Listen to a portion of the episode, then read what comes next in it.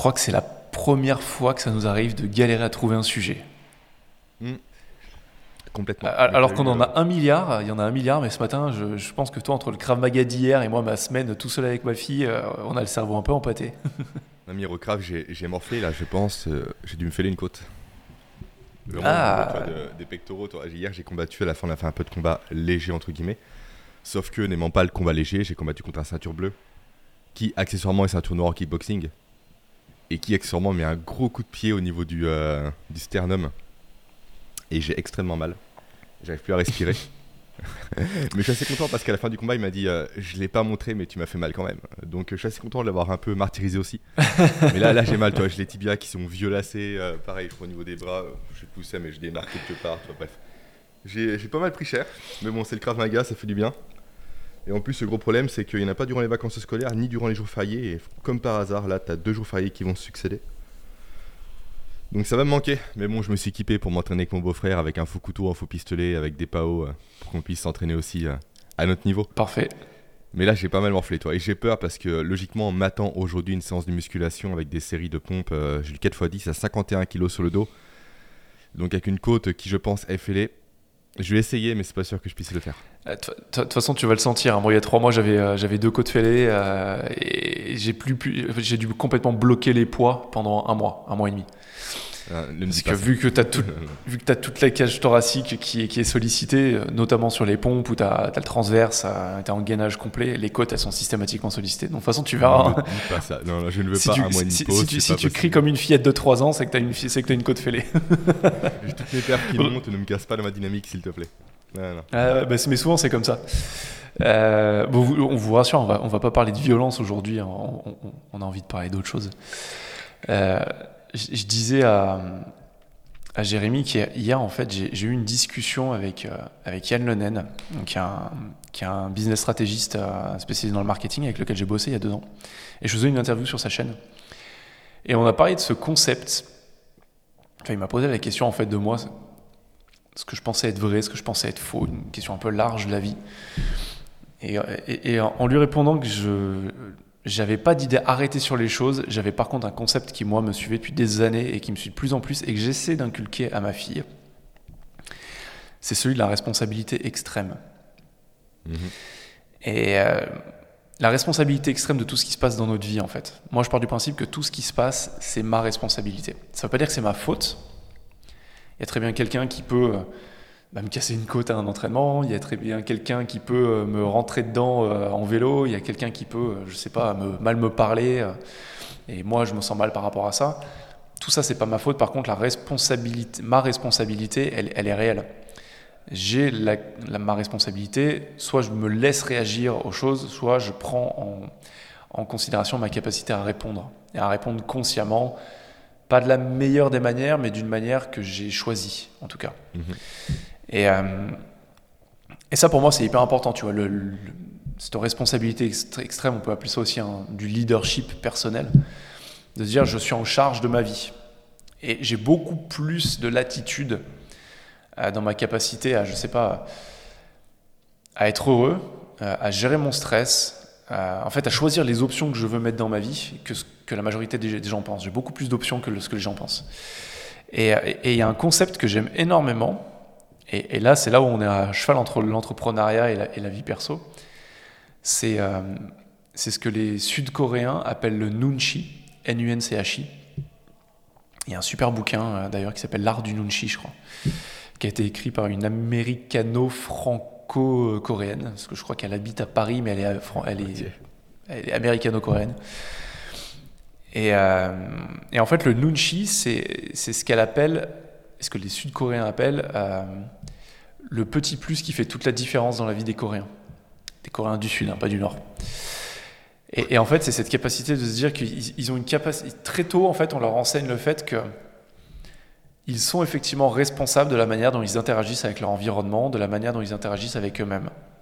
Et ça apporte ce qu'on pourrait croire une espèce de discipline, mais ça leur inculque avec le temps surtout une espèce de sensibilité euh, par rapport aux autres, par rapport à ce qui se passe, par rapport aux événements. Et si on en croit le livre, et après j'ai lu d'autres articles sur le sujet, le Nunchi, c'est ce que les, Coréens attribuent à cette espèce de sixième sens qu'ils ont développé, euh, leur capacité à avoir une résilience de malade. C'est un pays qui a été à la fois envahi par qui a, été attaqué par la Corée du Nord, qui a été attaqué par la Chine, qui a été euh, attaqué par le Japon, et qui a toujours su euh, se relever. Et aujourd'hui, c'est une des plus grosses puissances technologiques au monde, et un des pays les plus avancés technologiquement et socialement au monde. Et, et tout ça, à en croire les Coréens du Sud, ça vient du Nunchi. Et pour être beaucoup plus clair, je vais reprendre un exemple de. Euh, c'est un livre que j'ai lu il y a deux ans et j'aime bien le feuilleter de temps en temps. Euh, je vais reprendre un exemple de la, coréenne. Où en fait, elle expliquait que quand elle, a, grandi en Corée, ses parents ont émigré aux États-Unis. Euh, non, elle était aux États-Unis et elle a émigré en Corée. Donc elle, elle parlait pas coréen, rien du tout. Mais toute sa famille était là-bas.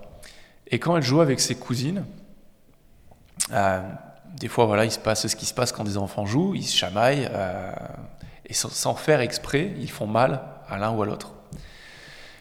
Et elle prend cet exemple dans le livre d'une fois où elle a fait mal à sa cousine et où sa cousine arrive en pleurant dans la pièce où il y avait euh, ses parents, son oncle, sa tante, tout ça. Et son père déboule en lui disant Qu'est-ce que tu as fait? Elle lui dit Mais j'ai pas fait exprès, je voulais pas lui faire mal. Et son père lui dit Si tu n'as pas fait exprès de lui faire mal, c'est encore pire que si tu avais fait exprès. Parce que si tu avais fait exprès, il y aurait une intentionnalité derrière. Je dis pas que c'est bien ou que c'est mal, mais c'est qu'il y a une intention. Si tu n'as pas fait exprès, c'est que tu n'as pas fait attention et c'est encore pire. Alors, ça peut paraître hyper violent, dit comme ça, mais pour ceux qui écoutent, laissez poser le truc.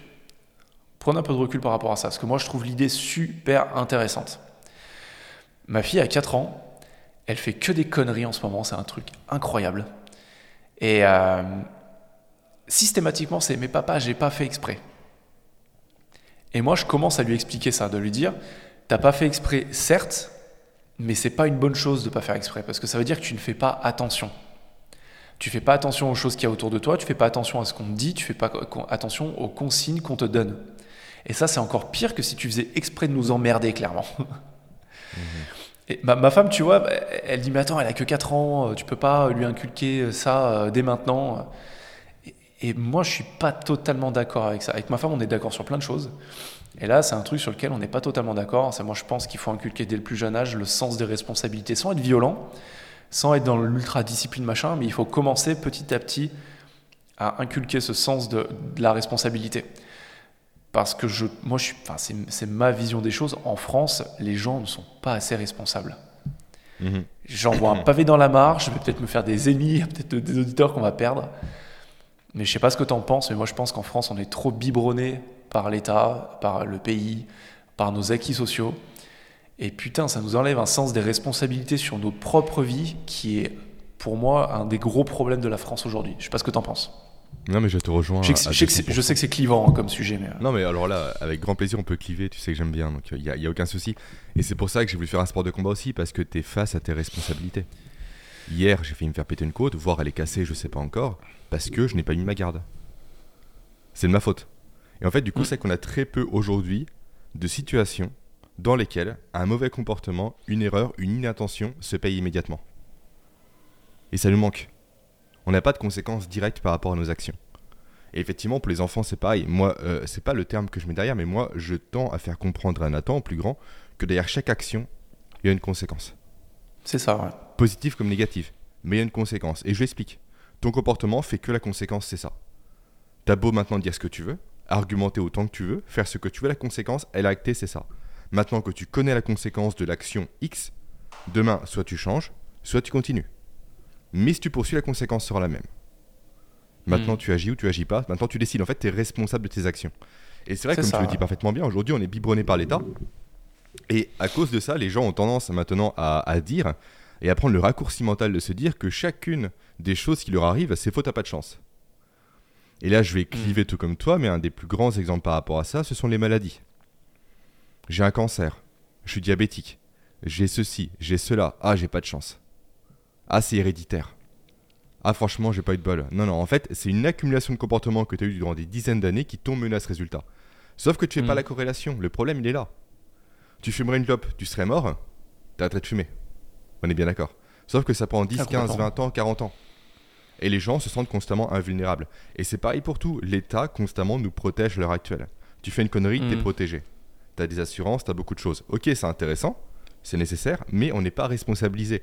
Et ça me fait penser à un post LinkedIn que j'ai sorti euh, hier au moment où on tourne ce podcast, où euh, j'écris en, titre, un titre un peu aguicheur, je suis en guerre contre le ministère de la Santé.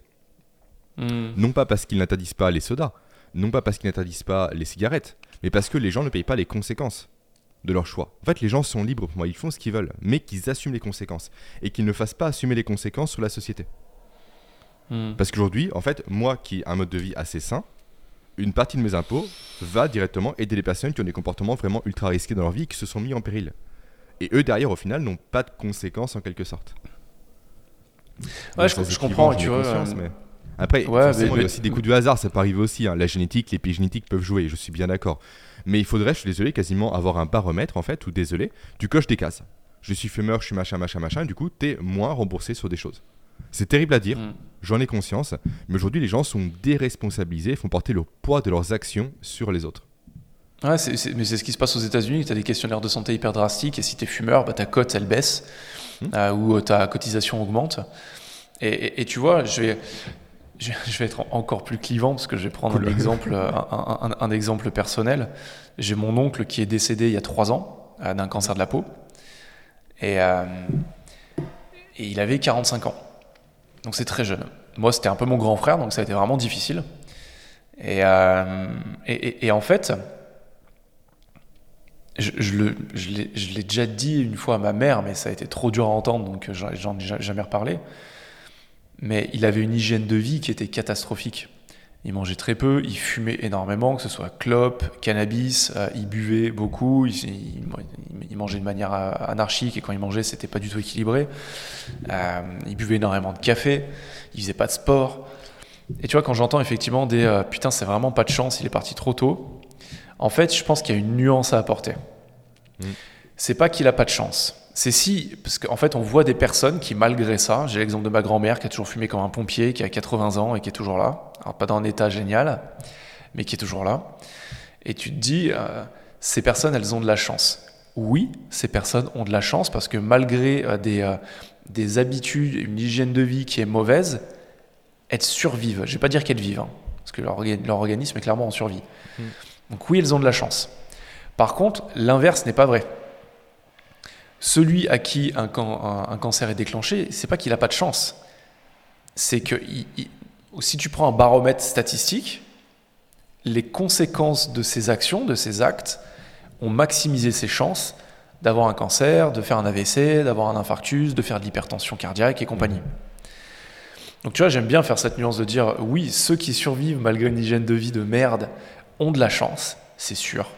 Parce qu'ils ont sûrement peut-être un, un, très bon patrimoine génétique, euh, de très bonnes défenses immunitaires, j'en sais rien. Mais l'inverse, c'est pas vrai. Euh, quand tu as une hygiène de vie euh, de merde, qu'elle est consciente, que tu as conscience de tout ça, et qu'il t'arrive un pépin de santé, non, tu n'as pas, pas de chance. C'est les conséquences de tes actions. C'est super dur à dire, c'est super dur à entendre, mais, mais, c'est la manière dont je vois les choses. Et, à, et à contrario, effectivement, il y a des personnes qui n'ont par contre pas de chance. J'ai un de mes meilleurs amis, à 24 ans, il a chopé un cancer du système lymphatique, des ganglions. Euh, et, pourtant, c'est un montagnard. Alors oui, à 24 ans, on faisait la bringue, on buvait des coups, des machins, mais il fumait pas, il n'avait pas une hygiène de vie de dingue, c'était un gros sportif, il vivait en montagne, il faisait plein de trucs. 24 ans, cancer, ouais, il y en a des fois, ils ont juste pas de chance. Il y en a qui ont une hygiène de vie de dingue et qui euh, font un arrêt cardiaque pas de chance, tu as un mauvais patrimoine génétique ou il y a une merde qu'on n'a pas détectée quand tu étais petit. Mmh. La chance, le manque de chance est là. Mais c'est le problème, c'est qu'on a tendance à prendre trop pour euh, cas général ce genre de personnes. Comme tu vois le Mark Zuckerberg qui, euh, sur un coup de code, euh, est devenu un milliardaire et on se dit putain, si lui l'a fait, moi aussi je peux le faire. Non, c'est anecdotique. 99,99% des entrepreneurs en chient pour arriver juste à en vivre de leur métier. C'est on est en plein dedans. Ouais, et il y, a des, y, a des anecdotes. Y enfin, il y a des, euh, des marginalités plutôt. Mmh. Non, puis je voulais rebondir aussi par rapport à ta grand-mère qui est une grosse fumeuse, mais je pense que de moins en moins de personnes, effectivement, auront cette chance, comme tu l'as dit, d'avoir un comportement et des habitudes négatives et de survivre. Parce que ta grand-mère, ma grand-mère, nos grands-parents, en fait, vivaient où À la campagne, vivaient où également bah, Vivaient également avec des animaux, dans un monde qui n'était pas ultra pollué, où il y avait moins de stress, etc. Du coup, le corps, durant les premières Mm. années de leur vie, était vraiment paré et a eu les bonnes ressources pour être efficace et solide par la suite. À l'heure actuelle, tout n'est que pollution. Tout n'est que agression. Tout n'est que stress. Un enfant, dès qu'il naît, je suis désolé, mais il est exposé à des polluants. Il y a, j'ai vu des milliers d'enfants morts tous les ans à cause de la pollution des voitures.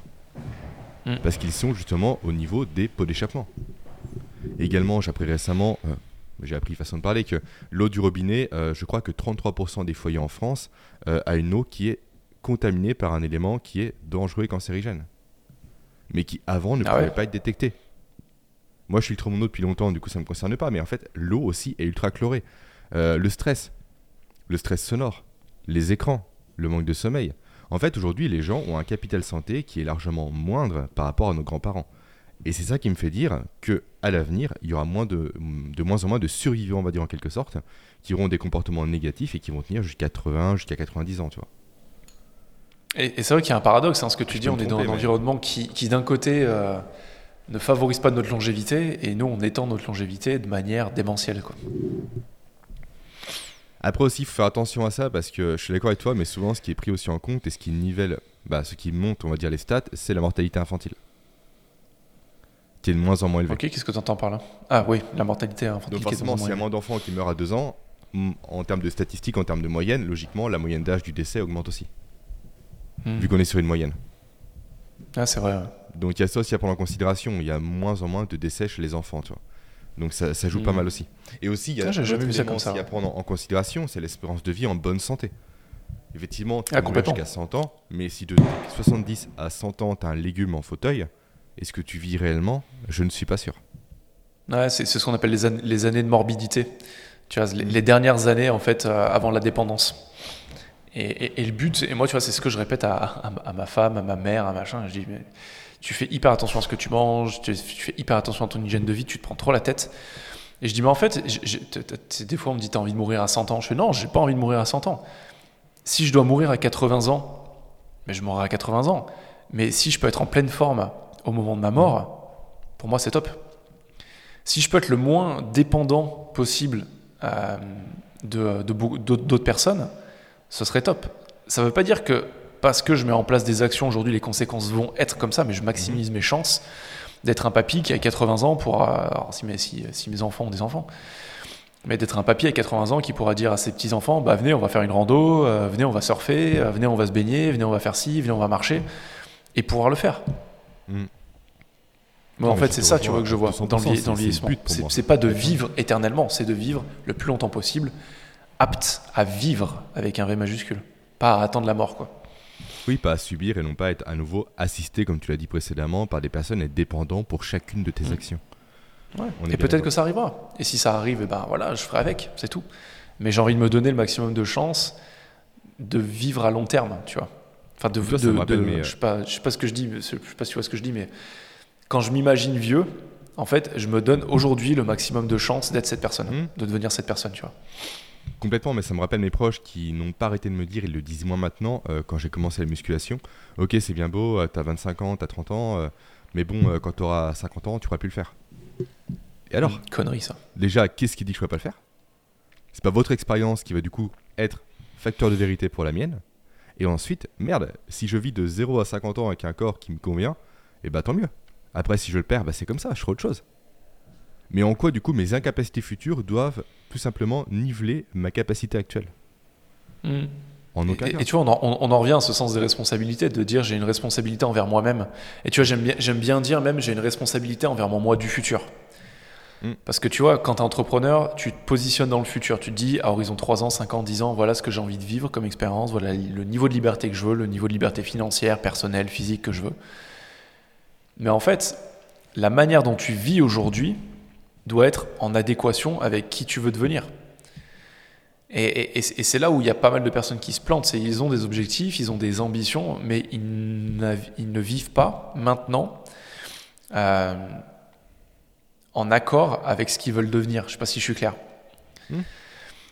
Tu vois, c'est de te dire si à 50 ans tu veux être euh, musclé, en forme, souple, euh, plein d'énergie, en fait ton travail il commence maintenant. Oui, c'est pas parce que 49 ans. Ouais c'est ça, il commence maintenant. les répercussions, de façon on le voit aujourd'hui, hein, des cancers, des maladies euh, neurodégénérescentes et compagnie, c'est pas un jour il se passe un truc dans ta vie et t'es malade. C'est ton corps qui lutte, il lutte, il lutte, il lutte, il lutte, il lutte, il lutte pendant des années jusqu'à un moment où il dit ok bah de toute façon maintenant je peux plus lutter donc paf maladie. Complètement. Et ça fait quoi également un post LinkedIn, à nouveau j'en parle, mais que j'ai sorti aujourd'hui justement sur le pourquoi du comment les entrepreneurs tombent constamment malades en vacances. Ou se blessent Ouais. constamment Et- en vacances. Parce que du coup, durant des mois et des mois, ils sont drivés par l'adrénaline, qui vient directement empêcher le corps d'être malade, qui vient contenir les maladies en quelque sorte. Sauf que dès lors qu'il y a des tentes, ce barrage n'est plus en place, ça cède, tu te blesses ou tu es malade. Et à nouveau, l'argument constant que l'on entend par rapport à ça, c'est j'ai pas de chance. Dès que Ouais, j'arrive en mais- vacances, mais tu- mais j'ai pas vois- de bol, je tombe malade. Je, je, je sais, je sais pas si j'en ai parlé dans ce podcast, mais euh, moi j'ai pas, j'ai parlé du fait que j'étais dans, j'ai travaillé dans la banque privée avec des entrepreneurs pendant 10 ans. Par contre, je sais pas si j'ai parlé de, ce phénomène, c'est que j'ai remarqué que très souvent, quand arrivé à la cinquantaine, la soixantaine, et que mes clients voulaient vendre leur entreprise, nous on leur trouvait des acheteurs ou ils les trouvaient eux-mêmes, mais nous on s'occupait de la cession de leur entreprise. Alors, je, je peux pas dire systématiquement parce que c'est pas vrai, mais peut-être 25% du temps, 33% du temps, donc un quart ou un tiers du temps, dans les 3 à 6 mois qui suivaient la session d'entreprise, on, apprenait qu'il y avait eu un problème. Hmm. Une dépression, euh, un arrêt cardiaque, un infarctus, un cancer, euh, les reins qui lâchent, euh, de gros problèmes de santé avec hospitalisation, un AVC, ou un gros pépin de santé en tout cas en général qui avait été diagnostiqué. Mhm. Et sur le coup, tu te dis, ça ne peut pas être anodin. Comme tu... Et, et- et à, à cette époque-là, j'étais moins tourné vers tout ce que tu es en train d'expliquer. Mais effectivement, quand tu as ton corps qui, pendant 20, 30 ans, a été gavé de cortisol, gavé d'adrénaline, euh, et, de tout ce qui t'empêche, effectivement, qui, est en fait un booster de, ton organisme, mais qui est pas naturel, le jour où tout ça, ça retombe, bah, tu as, tout le système qui s'effondre. Parce que le système que tu as construit était basé là-dessus. Mm. Et, c'est vraiment pas anodin. Et c'est pour ça, tu vois, je, travaillais avec deux ingénieurs financiers qui s'occupaient de tout ce qui était fusion-acquisition, session-transmission. Et eux, ils, ils pouvaient pas jouer sur la qualité de vie des clients. Mais je me souviens qu'ils avaient une, approche que j'adorais et que je trouvais, hyper humaine. C'est pour ça que justement, les gens, quand j'habitais sur l'île, ad- adoraient faire appel à eux. C'est qu'à chaque fois que tu avais un chef d'entreprise qui arrivait et qui disait je veux vendre ma boîte, la première question qu'il leur posait, c'était pas vous faites combien de chiffres, machin, nanana. C'était ok, c'est quoi votre plan une fois, une fois que vous aurez vendu la boîte? Oh, je sais pas, je verrai après. Et à chaque fois qu'il disait non, bah vous savez quoi, vous trouvez ce que vous allez faire, vous allez vous occuper, vous allez créer votre plan de retraite, entre guillemets. Parce que nous, aujourd'hui, de notre expérience, on n'a pas d'études, de statistiques qui le montrent, mais ils le faisaient qu'à l'expérience, parce qu'ils avaient la cinquantaine, soixantaine.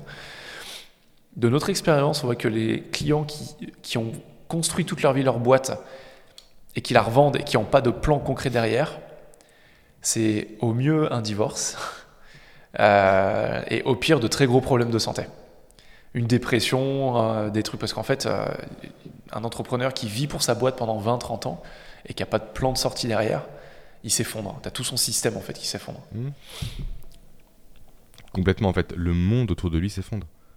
En fait, le cerveau Il- il se a plus de représente but. constamment le monde sous des modèles du monde. Et si ce modèle du monde-là s'effondre, tu perds ton paradigme, tu perds tes repères, tu t'effondres toi aussi. Et on parle des entrepreneurs, c'est pareil pour n'importe qui qui part, qui part à la retraite. Il y a plein de personnes qui Bien font sûr. une dépression juste après leur départ à la retraite parce qu'en fait, toute leur vie, leur utilité pour eux a été professionnelle. Mm. Et le jour où ils n'ont plus d'utilité professionnelle, pour eux, la manière dont ils le ressentent, ils n'ont plus d'utilité aux yeux de la société. Et c'est pour ça que tu vois, moi j'aime bien travailler là-dessus avec mes clients, de se dire, ok, tu as ton boulot, tu as, ta boîte, mais des fois, ce serait plus intéressant de voir ta boîte comme un boulot, plutôt que comme le projet de ma vie, comme mon bébé, comme les, les- beaucoup Mhm. d'entrepreneurs le disent. Et comme j'aime leur dire, je fais non, une boîte, c'est pas un bébé, c'est une personne morale, c'est pas une personne physique. Euh, Il y a personne qui meurt quand tu revends ta boîte. Il n'y a pas de vie dans une boîte. C'est un projet, il y a des personnes, effectivement, c'est quelque chose, mais il faut arriver à déshumaniser ce qu'est une, ce qu'est une entreprise pour le bien-être de l'entrepreneur. Parce que le jour du divorce, le jour où tu revends ta boîte, où tu fais faillite, où tu en as marre et tu la clôtures, bah, si tu as trop d'affect à l'intérieur, ça, ça te dévaste. Mm. Si tu fais trop tourner ta vie autour de ta boîte, autour de ton bébé, Tu es dépendant de ça. Ta valeur personnelle est, directement euh, liée à la valeur de ta boîte.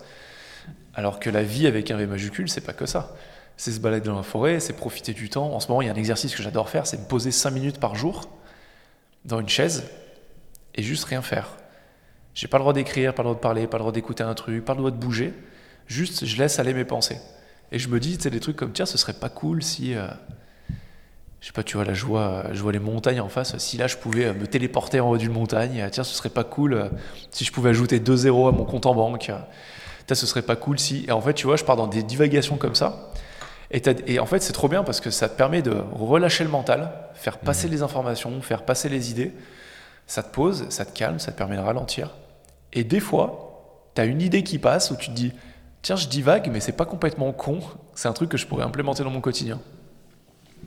Mais et ça, c'est des prises de conscience, tu vois, que tu peux avoir que quand tu te poses, quoi. Mais ouais, il faut. Il faut. Et toi, ça reboucle avec euh, cette notion de responsabilisation, parce qu'on est de plus en plus connecté à la technologie, à nos téléphones, aux montres connectées, aux écrans, etc., et de moins en moins envers soi-même. Effectivement, on est plus responsable, à nouveau, c'est qu'on en a parlé précédemment, mais on n'a plus réellement cette notion de conséquence directe. Pourquoi également? Parce qu'on s'écoute de moins en moins. On a, on a de moins en moins cette capacité à repérer les signaux de notre corps qui nous envoie au quotidien pour nous dire soit tu peux accélérer, soit tu dois ralentir. du coup, ignorant ces signaux-là, forcément, on va droit dans le mur. Mais les gens aujourd'hui préfèrent se fier à une montre pour traquer leur sommeil, pour traquer le nombre de pas, etc., sans avoir cette notion de ressenti. Sauf que sans mmh. ressenti, on fait rien. Ouais. Tout commence par le ressenti, et une fois que tu as, le ressenti, tu peux effectivement mesurer avec un tracker, avec une montre, avec tout. Mais c'est pas l'inverse. Et, ponctuellement. Ouais, faut pas que ce soit une l'objet. Et en plus, l'objet influence la perception des choses. Hmm. En fait, tu peux te dire, ok, j'ai l'impression que j'ai bien marché aujourd'hui, je suis assez content, j'ai bien bougé, je suis heureux de moi, je suis fier de moi. Je prends ma montre, j'ai fait uniquement 5000 pas. Ah, au final, c'est pas si bien que ça. Mais ça, t'en fous, c'est une métrique. Elle est pas si importante. Ouais. C'est comment tu te sens toi. Et en fait, l'objet, la possession, influence directement ton ressenti, ta perception de toi-même. T'as as entièrement raison, ce que tu vois, moi je dors avec, euh, je dors avec mon Apple Watch, euh, pas pour le tracking, mais parce que euh, ça me permet de me réveiller avec un vibreur au poignet. Hmm. Et comme ça, je réveille pas Apolline vu que je me, je me réveille plus tôt.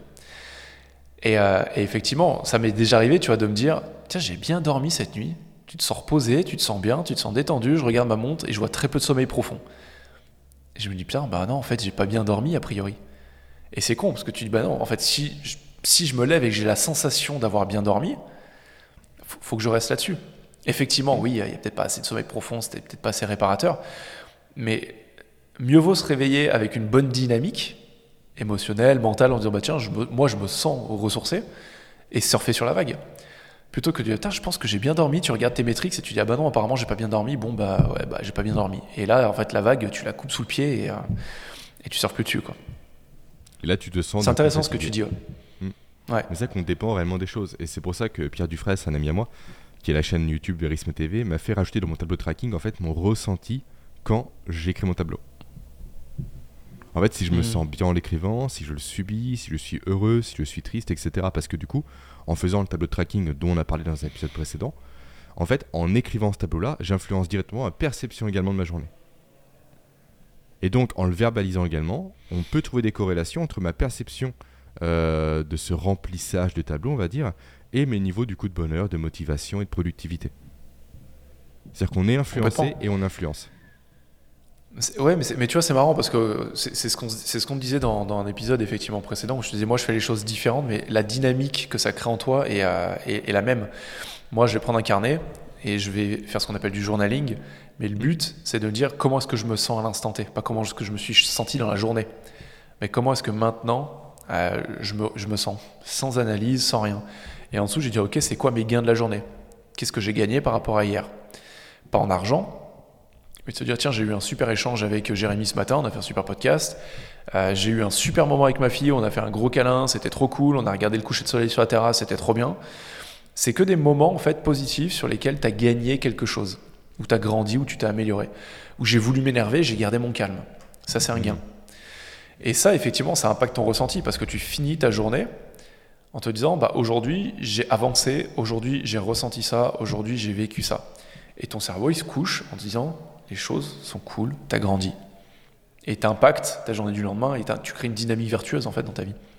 Mais donc la dimension à rajouter serait maintenant comment je me ressens quand j'écris mon carnet. Quand je fais ça. mon bilan. Je, je- je- je commence ça dès le début du en fait. coup, c'est vraiment le ressenti quand tu écris, tu veux dire.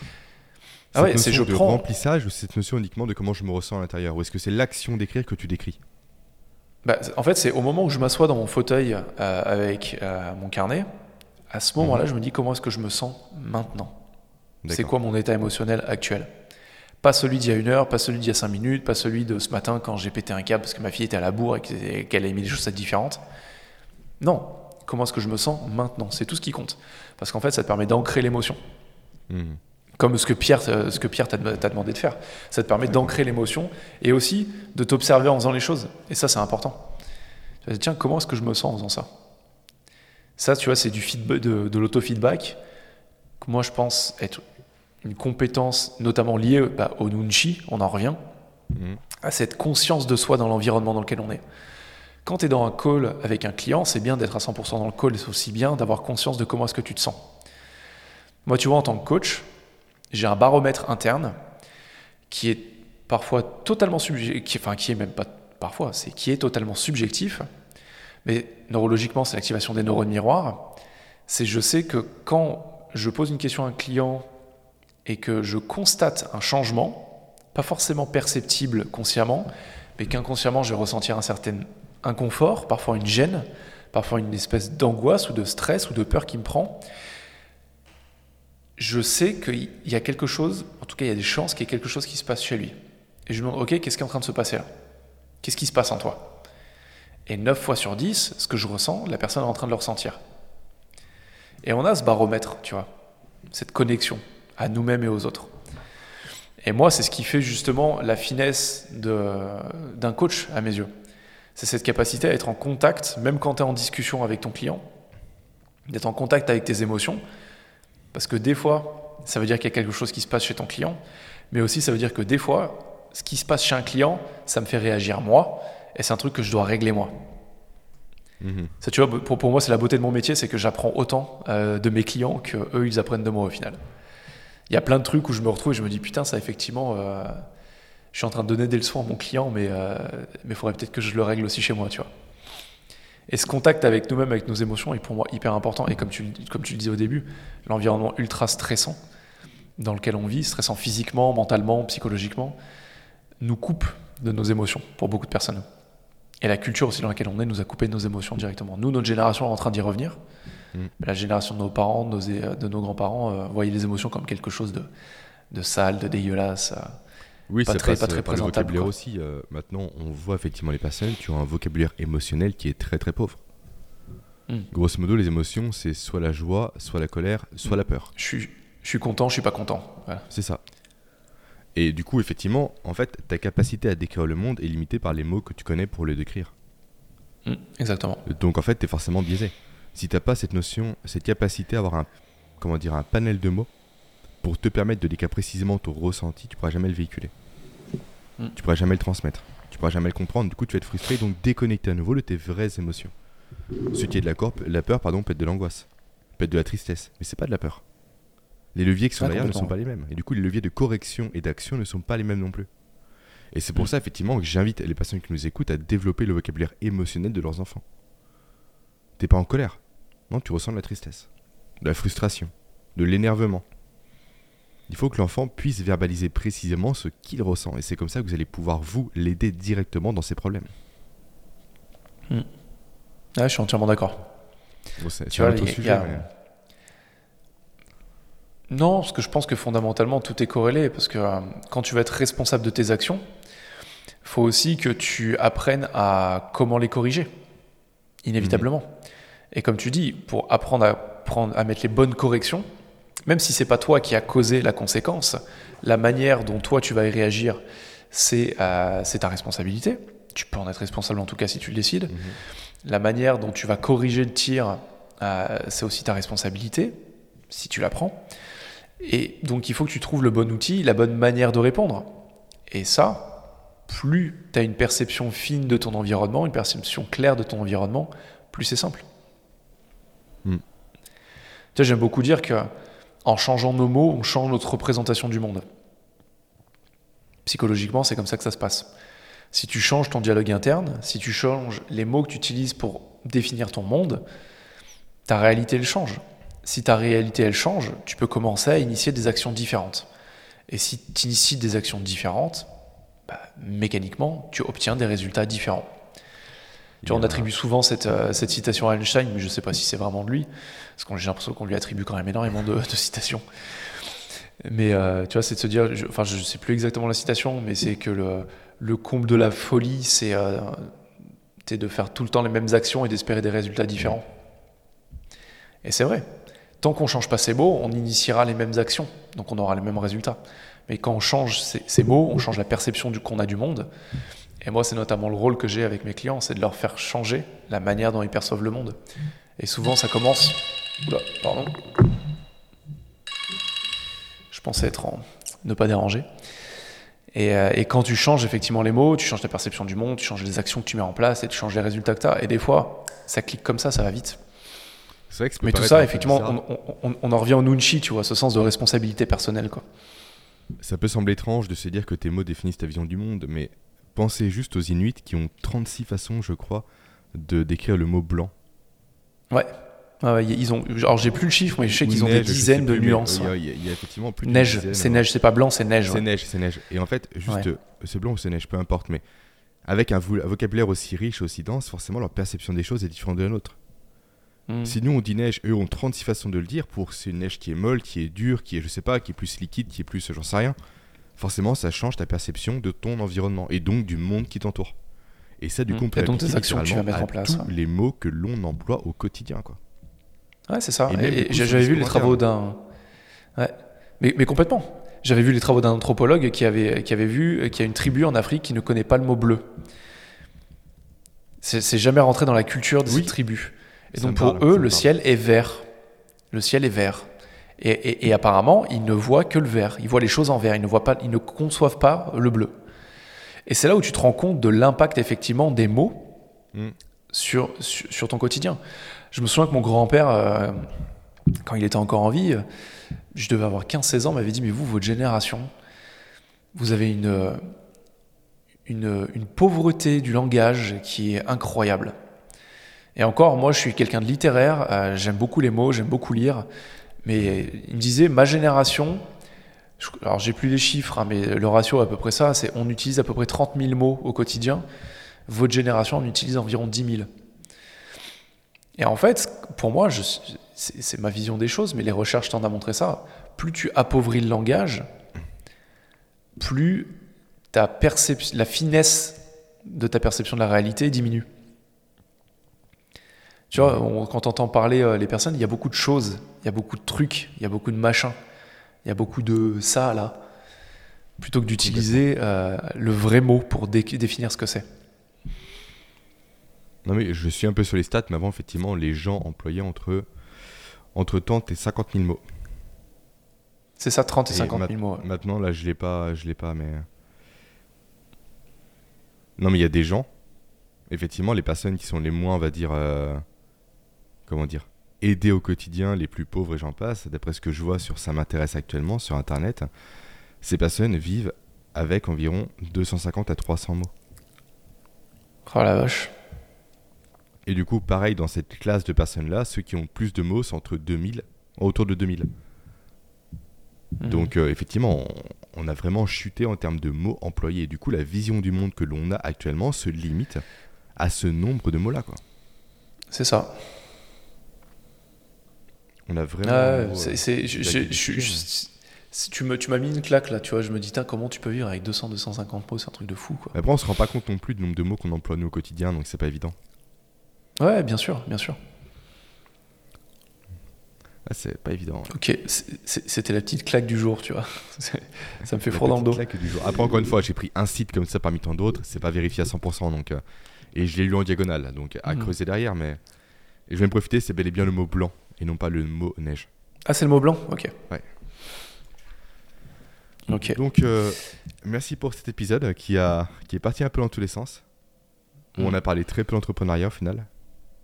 Ouais, mais, mais, mais, je pense que fondamentalement, cette, cette, notion de responsabilité est hyper importante en entrepreneuriat. Bien sûr, elle est essentielle. Parce que souvent, l'entrepreneur se tient responsable de sa boîte, mais se tient plus responsable de lui-même, de comment il sent, de son niveau de stress, de son niveau d'énergie, de sa, quelle, la qualité de la relation avec ses enfants, avec son époux, avec son épouse. Il se tient plus responsable de ça. En tout cas, il enclenche plus les, plus les, fois, les je suis actions. pas sûr à 100%. Ouais, je sais On l'a bien vu avec beaucoup de commerces qui, durant euh, le Covid, ont littéralement attendu les aides de l'État sans spécialement chercher à leur niveau à se réinventer. Oui, oui, oui. C'est Et en plus, la mentalité bien française a fait que ces mêmes commerces-là ont voulu interdire l'ouverture des autres commerces. Parce que c'est pas juste Mm. si nous on est fermé et les autres non. Là, c'est l'inverse du modèle américain où chacun se dit je vais me tirer vers le haut, si moi je suis ouvert, les autres peuvent l'être. Là, c'est l'inverse. Si moi je suis fermé, les autres doivent l'être. Hmm. Et aujourd'hui, ces gens-là en font en, en pelle et pot cassé parce que les aides de l'État, du coup, n'étaient pas des aides, mais étaient réellement, du coup, des prêts qui sont maintenant à rembourser. Et n'étant pas, on va dire, parmi les boîtes qui se sont réinventées, aujourd'hui, elles sont vraiment faillites. Donc, Mm. à nouveau, cette responsabilisation, même au niveau de leur propre boîte, ils ne l'ont pas toujours. Ouais, c'est sûr. Mais, mais, mais vraiment, ce, ce concept de responsabilité personnelle me parle énormément. Tu vois, c'est vraiment, je pense, euh, mon compas qui me drive au quotidien. Me dire, ok, t'es toujours responsable. Ça veut pas dire que j'y arrive tous les jours, mais t'es toujours responsable de ce que tu ressens. T'es toujours responsable de ce qu'il y a dans la tête. T'es toujours responsable des mots que tu te dis. T'es toujours responsable de la manière dont tu réponds à ton environnement et aux choses. Et ça veut pas dire que je me laisse pas perturber. Je sais fondamentalement que des fois je suis pas bien, des fois je suis stressé, des fois je suis angoissé. Je sais que c'est de mon propre fait et j'ai du mal à couper la vague. Mais le fait déjà d'en être conscient, ça me donne les outils pour des fois de dire ok, ça va passer. Juste pose-toi, calme-toi, isole-toi. Si t'es énervé euh, à la maison et que tu sais que tu vas, tout le monde va en pâtir. Des fois, ça fait chier ma femme euh, et, et ma fille, mais je me tire. Mais en fait, c'est pour le bien de tout le monde. Parce que je sais que je suis dans un état qui va plutôt desservir tout le monde plutôt que de tirer tout le monde vers le haut. Donc je préfère me tirer et que tout le monde soit énervé pendant 20 minutes, parce qu'il ah, il s'est encore barré, machin, et de revenir 20 minutes plus calme, plus posé, et d'être en capacité émotionnelle, tu vois, de réagir aux, euh, accusations de ma femme, de dire ah t'es encore parti parce que t'es énervé, et de dire oui. Et là, mais là, je peux rester calme plutôt que de repartir, de dire oui, je suis parti parce que je sais que c'est ce qu'il y a de mieux. Et c'est plus simple comme ça. Mais après, fondamentalement, également, c'est un biais cognitif qui est ancré en nous, c'est le biais de l'erreur fondamentale d'attribution, qui fait que nous avons tendance constamment à attribuer la cause de nos échecs aux autres, à des facteurs externes à nous, et notre réussite à nous-mêmes. Mm. Donc en fait, évolutivement parlant, c'est ancré en nous ce comportement-là. Donc c'est d'autant plus dur pour, justement, ne pas tomber dedans. Mais ça, tu as raison, cette notion d'avoir une zone tampon de je pars, j'écoute de la musique, je fais du sport.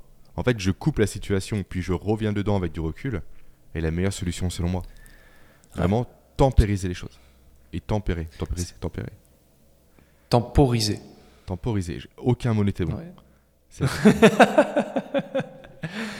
Mais, mais, mais Temporiser. par contre, tu vois, ce que, ce que, tu dis est, est hyper important et on va, on va peut-être s'arrêter là. Moi, c'est un conseil que je donne à beaucoup de mes clients ou de mes clientes sur leur relation avec les personnes. Que dire aussi, ben, quand on parle de responsabilité extrême, c'est dans tous les pans de notre vie. Et que des fois, quand on commence à s'engueuler avec son conjoint ou avec sa conjointe, il y a un des deux qui doit prendre la responsabilité de prendre sur lui à un moment pour Mm. couper le truc avant que, ça- avant que ça, ça aille trop loin. Et des fois, ça peut juste être de se dire, ok, vas-y, dis ce que tu as à dire, la personne balance ce qu'elle a à dire, ça fait mal, mais toi, tu as pris la responsabilité. Maintenant, tu dis, ok, on coupe, parce que là, ça va trop partir en live, on en reparle dans 20 minutes, 30 minutes. On- on- les, les recherches montrent qu'une une- une émotion, euh, au niveau des hormones, dure une vingtaine de minutes.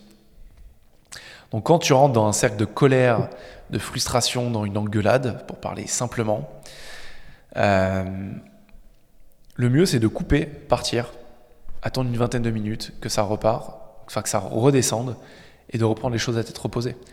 Ça c'est constructif. Mhm. Ça c'est constructif. C'est ce qui évite les couples qui s'engueulent et où tes mots, au bout d'un moment, tu rentres dans cette spirale où, où une fois que tu as été hameçonné, c'est très difficile d'en sortir. Et où tes mots dépassent tes pensées, et où tu dis des choses que tu n'aurais pas voulu dire, mais tu es, dans la- t'es dans la réaction animale en fait. Et tu plus dans la responsabilité de ce que tu dis. Mhm. Et du coup, tu fais pas attention à ce que tu fais et à ce que tu dis. C'est ça. Donc on reboucle parfaitement bien avec euh, le début de l'échange. C'est beau. Si on arrive à finir dans les 20 secondes, on a 45 minutes 00, comme ça au moins on aura fait un épisode parfait. Eh bien, je te laisse faire l'appel à l'action par rapport au, au produit gratuit, puis on va conclure dessus. Tu as 14 secondes. Bah ouais. une nouvelle fois, merci de nous avoir écoutés. Comme toujours, avec Jérémy, on vous propose de suivre la formation gratuite qu'on a juste en description. On vous remercie, on vous souhaite une très bonne journée. 45... Ah merde, je suis à 45-01.